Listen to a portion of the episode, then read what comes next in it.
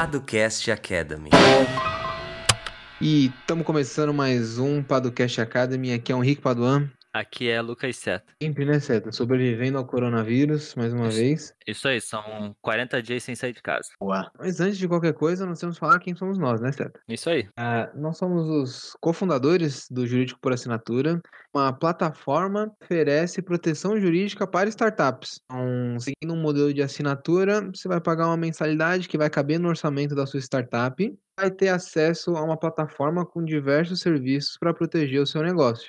Ah, a gente vai deixar o, o link aqui no- na descrição do, do episódio, então você pode ver todos os serviços que você vai ter acesso nessa plataforma, né, Seta? É isso aí. O link é bem fácil também, então não precisa nem olhar na descrição. Você pode só acessar juridicoporassinatura.com, né? Não tem erro. Lá você entende melhor como é que funciona, as mensalidades, quem já assina, tem tudo lá. Então confere lá. Qualquer dúvida que tiver, é só falar com a gente.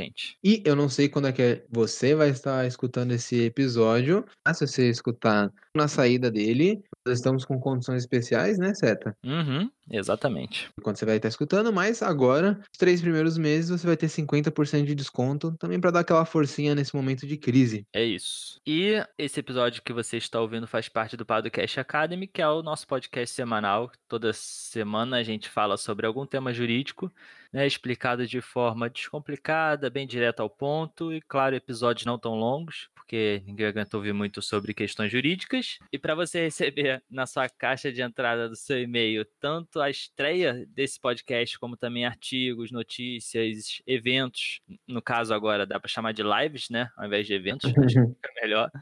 É, é só você assinar nossa newsletter, que o link vai estar também na descrição. E é claro, assinar também é o nosso feed, né? Seja no Spotify, enfim, qualquer que seja o aplicativo que você esteja utilizando para nos ouvir. Né?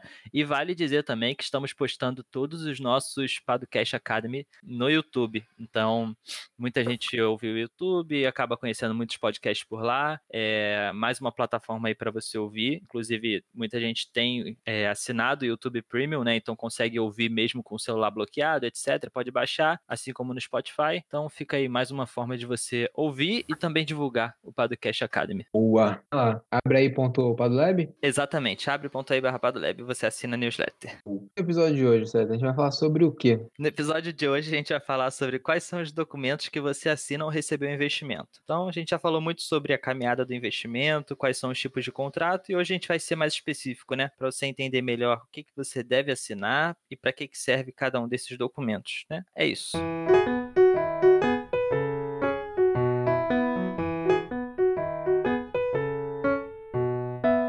publicou um episódio falando sobre due diligence, né, Seta? Isso. Era e tal, e eu acho que naquele episódio a gente já citou alguns dos documentos que a gente vai citar agora. E também, ou alguns outros episódios, a gente falou especificamente sobre alguns documentos. Então, a ideia aqui não é entrar a fundo e explicar características muito profundas de cada um dos documentos, porque a gente tem episódios específicos para cada um deles, né? Você pode olhar no nosso feed de postagens. E a ideia aqui é só você entender que todos esses documentos, às vezes, eles fazem parte juntos de um contexto, né? Qual é esse contexto? É o investimento. Então, quando a gente vai concretizar o investimento que a gente sempre tanto fala e que as pessoas sempre buscam, é, a gente chega ao fim pela assinatura de alguns documentos, né? Não necessariamente ao fim, né, Henrique? Os documentos não necessariamente são assinados somente ao final. Às vezes no início, no meio e no final, né? A caminhada, né? Isso, exatamente. Ao longo da caminhada você vai assinar alguns documentos. Ah, a gente já falou aqui, né? Receber investimento é uma, uma jornada. Quem tá nesse mundo de startups, de inovação, ou então de, de empresas de alto crescimento, ah, sabe que requer muito tempo, requer um esforço muito grande e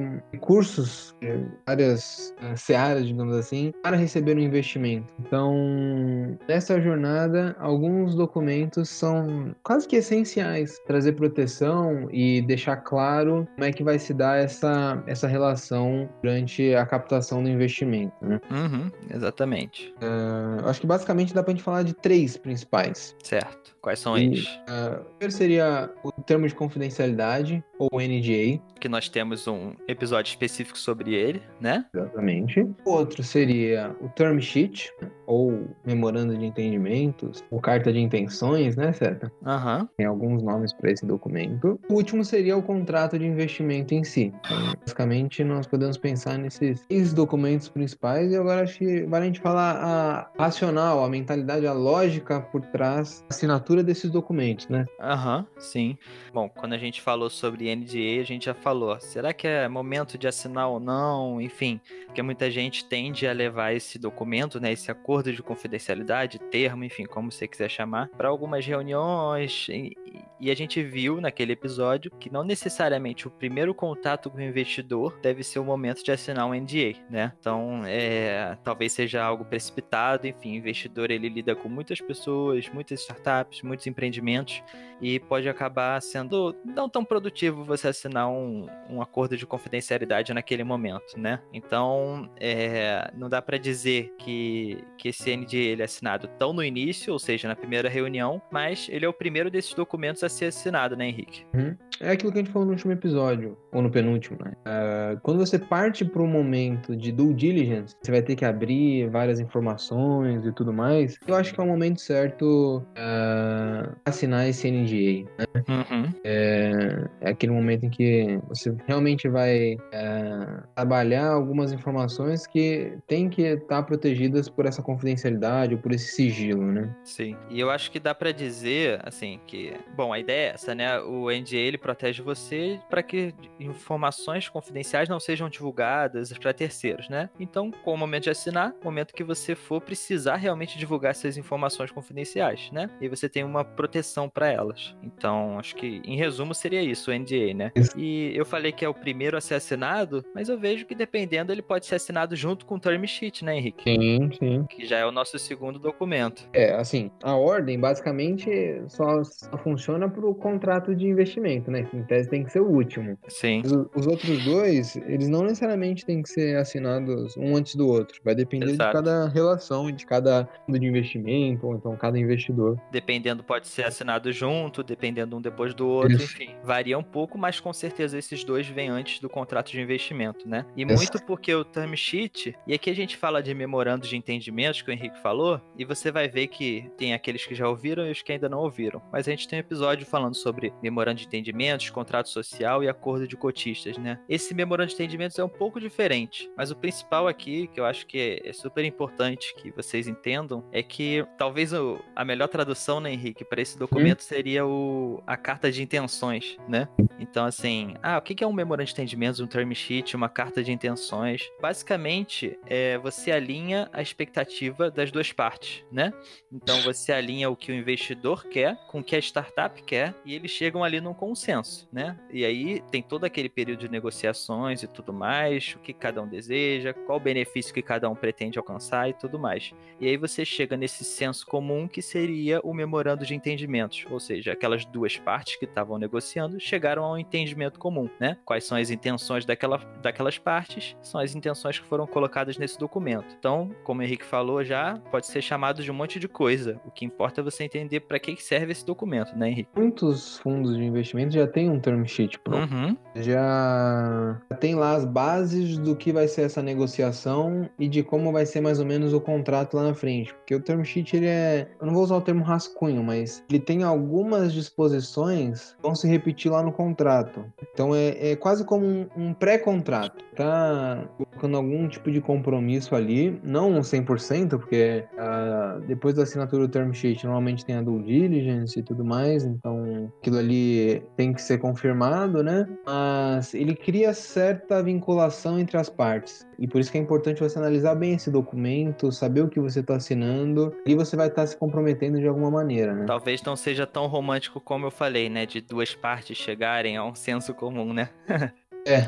né? Acho Tal- que na, quando a gente leva isso para prática e tudo mais, esse é um documento que vem ali do investidor, normalmente, ahn, lançando as bases daquela negociação, o que pode ser negociado, o que não pode ser negociado, o que deve se esperar de cada uma das partes. Ele também regula essa negociação e também ah, lança as bases do contrato futuro. Sim. Então, algumas ideias básicas que tem que estar no contrato já são acordadas no term sheet. Por isso que você tem que dar total importância pra ele, né? Não pode levar como, ah, é só, é só um rascunho aqui, não vou dar muita importância, não vou ler direito, ou então, ah, é tudo bem, tá certo, porque isso aí é o que vai ser levado a cabo depois quando você for assinar o contrato de investimento, né? Então, é, se nem o rascunho tiver bom, imagina o contrato de investimento, né? Então, pô, vamos começar certinho desde o início. Então, se o investidor, por exemplo, é, entrega o contrato para uma startup, a ideia é que a startup revise muito bem esse contrato, desde já negocie com o investidor, para entender quais seriam as alterações que devem ser feitas ou não. Então,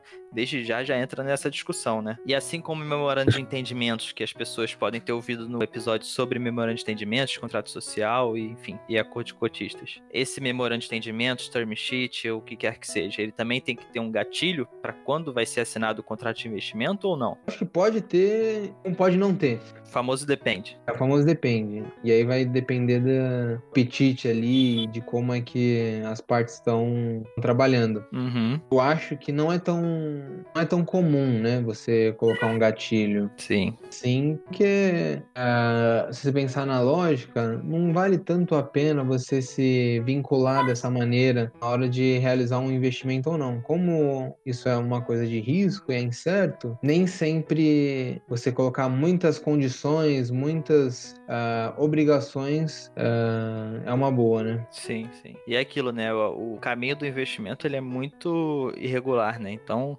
de repente, o contrato de investimento vai ser assinado daqui a um, dois, três, seis meses, ou quem sabe daqui a um ano, enfim, não dá pra saber, né? Então, você colocar alguma condição assim tão imprevisível é, fica um pouco complicado, né? Uhum, exatamente. É, em resumo, esse seria assim o, o- term sheet, né? Então ali você tem o NDA e o term sheet. Como a gente disse, eles podem ser assinados um depois do outro, ou em conjunto, né? Então depende muito da situação, não dá pra gente prever aqui todas, porque enfim, é, é de relações comerciais, então é algo irregular mesmo. O que é certo é que por último vem o contrato de investimento, né, Henrique? Quando se encerra ali aquela relação, aquela, você, dá pra dizer que é o último passo da formalização do investimento, né? Isso. É, você encerra uma relação, mas começa outra, né? Exato. Uma coisa dupla aí. Sim, é quando parece que tá tudo ótimo porque finalmente acabou aquela caminhada pro investimento, mas aí você começa uma nova caminhada, né? Que é a caminhada pós o pós-investimento, dá pra dizer assim. Uhum. Bem né? mais longa do que para conseguir investimento. Isso é uma das coisas que também ah, os startupeiros aí de plantão ah,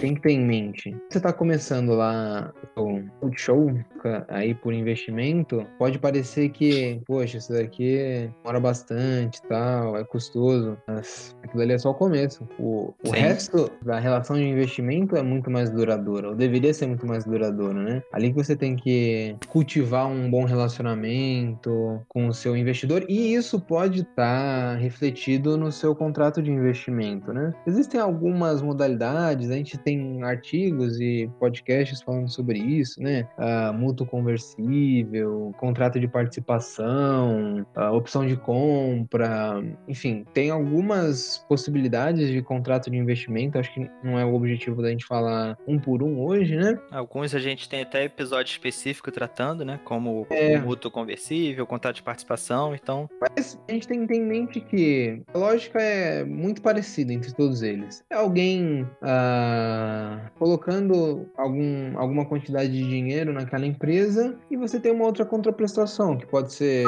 ou remunerando aquele capital ou oferecendo participação societária. Ah, e aí a gente vai ter aquelas cláusulas que a gente já falou aqui e em artigos também que são muito relevantes que todos fiquem atentos, né?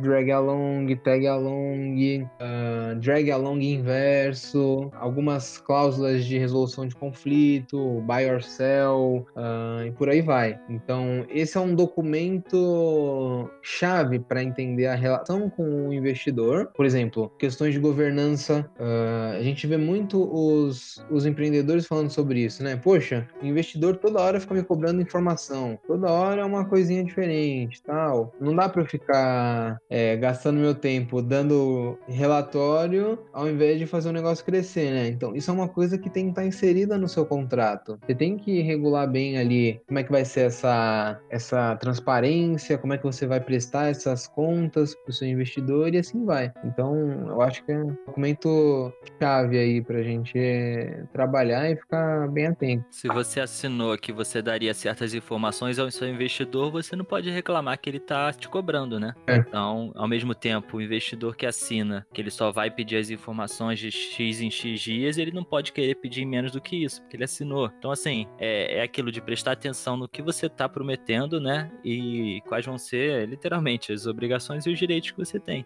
E a ideia é que o contrato de investimento, ele é, use como base o term sheet, né? Porque não é para você achar que assinou o term sheet e vai jogar fora, né? E sim, é, como o term sheet o Henrique falou, são as bases do contrato de investimento, você usa aquelas bases e você vai além, né? Aí você preenche todas essas lacunas que ficaram, enfim, como é que vai ser tudo isso que o Henrique falou agora. E aí você tem um contrato de investimento bem robusto que vai prever não só como você vai receber o investimento, mas principalmente, eu acho que essa é a parte mais importante, né? Como vai ser essa relação pós-investimento mesmo. Porque muita uhum. gente acha que, enfim, às vezes a ideia de investimento é eu vou receber meu dinheiro e vou fazer o que eu quiser aqui, vou, vou crescer o meu negócio e é isso. Na prática não é bem assim, né? Isso. Na prática você vai ter talvez uma longa relação com esse investidor e assim como um sócio, que talvez ele se torne um sócio, né? Isso formalmente falando. Então, assim, se você lida com seu sócio diariamente e seu investidor se torna um sócio também, porque ele, com ele tem que ser diferente, né? Então, no mínimo, você tem que entender as duas partes, né? O investidor e a startup tem que se entender e saber o que cada uma quer da outra. Por isso que é tão importante questões como tese de investimento, enfim,